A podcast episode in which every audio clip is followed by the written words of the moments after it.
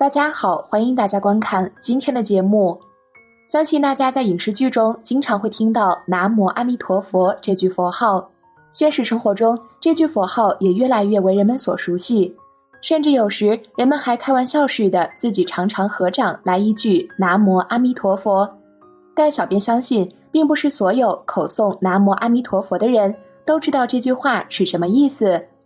甚至有些老人虔诚的念了几十年的“南无阿弥陀佛”，竟然也不知道其究竟作何解释。为此，今天小编就来和大家好好说上一说这句话的真正含义。在开始今天的内容之前，希望大家能点点订阅和小铃铛，点赞是对小编的最大支持，谢谢大家。南无是恭敬礼拜的意思，也是皈依的意思。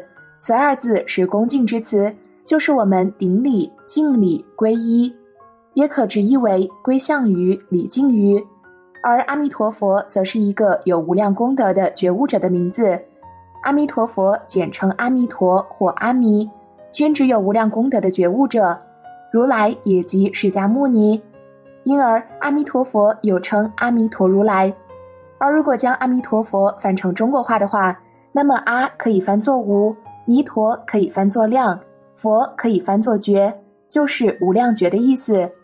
无量觉就是无所不知、无所不觉。归纳起来，阿弥陀佛的意义就是《无量寿经》上所讲的四十八愿，这就是无量觉的浓缩。若将之展开，就是全部的《无量寿经》。因此，我们可以说四十八愿就是阿弥陀佛名号的注解，而《无量寿经》是四十八愿的注解。但《无量寿经》还只是略说。再详细说，就是《大方广佛华严经》，所以《大方广佛华严经》讲的其实就是《无量寿经》的详细说明。那么还有没有更详细的说明呢？有，释迦牟尼佛四十九年所说的一切法，就是《大方广佛华严经》的细说。大家要是能从这个意义上去体会，就能知道这一句阿弥陀佛其实是整个佛法的总纲领、总原则。所以，我们念这一句佛号，就是将世尊四十九年所说一切法都念到了。在佛法里，可说是大总持法门。我们受持这一个总纲领、总原则，发愿求生极乐世界，便可亲近阿弥陀佛，由此决定成就，决定得生。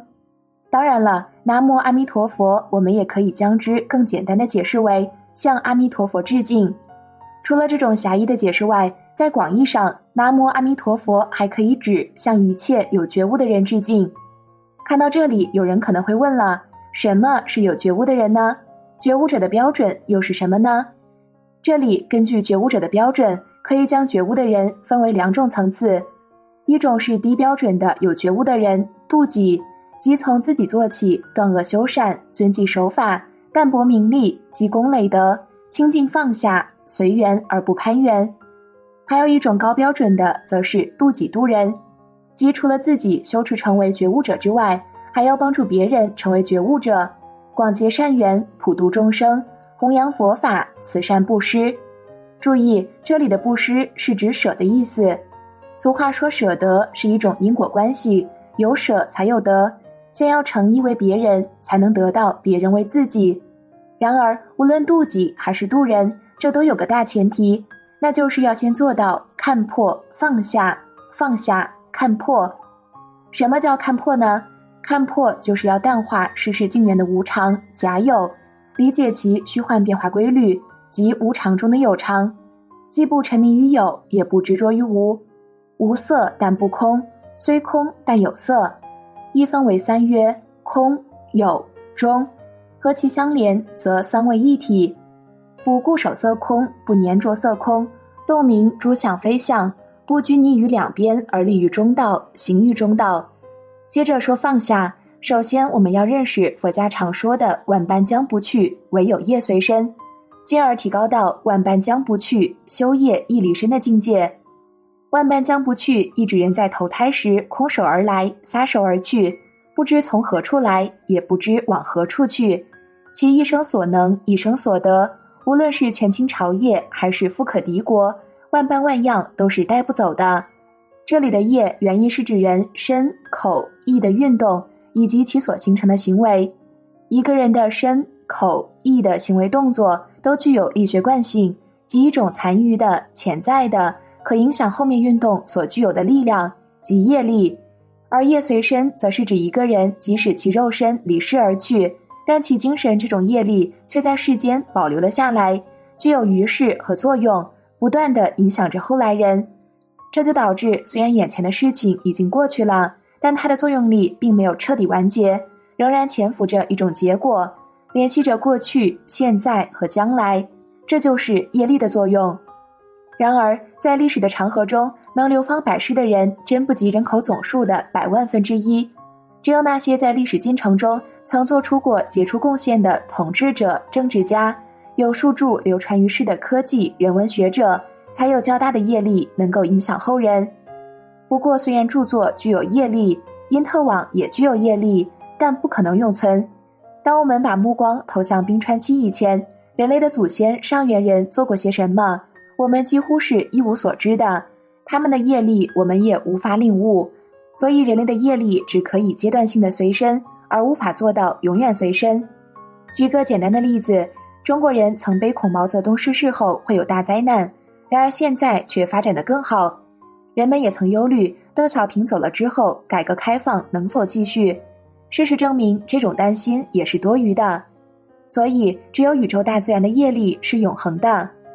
我们接着说第二个放下，这个放下的意思就是要心地清净，随缘而不攀缘，淡泊名利，清心寡欲。人生的烦恼其实绝大部分是自己找的，不该怨天尤人。只要肯面对真实，就不难发现其根子就在于一个贪字：贪权势而被权势弄死，贪钱而为钱亡，贪吃而伤身，贪财而招来横祸，不知足而东窗事发，贪女色而祸起萧墙，贪过瘾而吸毒犯罪，贪出国而被欺骗，做生意太贪反而亏损，炒股因贪而被套，因透支而全军覆没。食欲、色欲、物欲、贪婪、执着、嫉妒、嗔恨、攀比、虚荣、独尊、偏执、小气、狭隘，以自我为中心，这都会令人产生无穷无尽的烦恼。而唯有淡泊名利、清心寡欲，去掉牵连，去掉挂碍，才是消除烦恼的良方妙法。说到这里，就不得不提现在许多善男信女会经常到寺院里，在佛前烧香磕头。祈福、祈寿、祈子，祈求升官发财、姻缘美满、万事胜意。虽然作为一种善意的精神寄托无可厚非，但是在佛前上三炷香、磕三个头的本意却不是这样的。在佛前上三炷香、磕三个头，而不知上三炷香、磕三个头是什么意思，是迷信。同样，当一个人没有弄清楚在佛前上三炷香、磕三个头是什么意思，就肆意指责人家迷信，他本身也是一个迷信者，因为他们都没有弄清事情的真相而盲目相信。不过，上述行为如果弄清楚之后才去做，那就不是迷信了。在佛前上三炷香、磕三个头，是一种对觉悟者的恭敬行为、发愿行为，也代表着一种因果逻辑。三炷香分别叫戒香、定香、慧香。第一炷香在佛的面前表决心。戒掉自己的恶习和妄念。第二炷香，希望自己能够入定；第三炷香，祈求自己能够得到智慧。戒、定、慧三者是破迷开悟的方法，也是一种因果关系。只有戒掉自己的恶习和妄念，心才能定得下来。而心定下来之后，才会出现定能生慧的结果。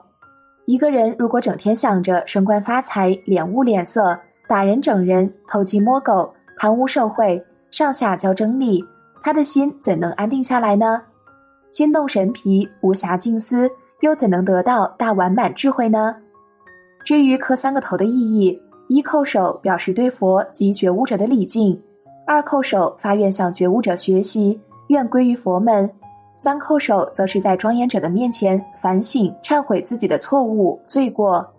以上定义。当我们怀着向觉悟者致敬、向觉悟者学习、改过自新、从善积德的心态，在佛前烧香磕头，又何罪之有？又怎能与迷信同语？所以说，看破和放下不等于悲观厌世、懒惰。恰恰相反，看透以后就会更加重视今生的努力，抓紧时间担当生前事，而合计身后平，做应当做的事，做了便放下，而不会斤斤计较。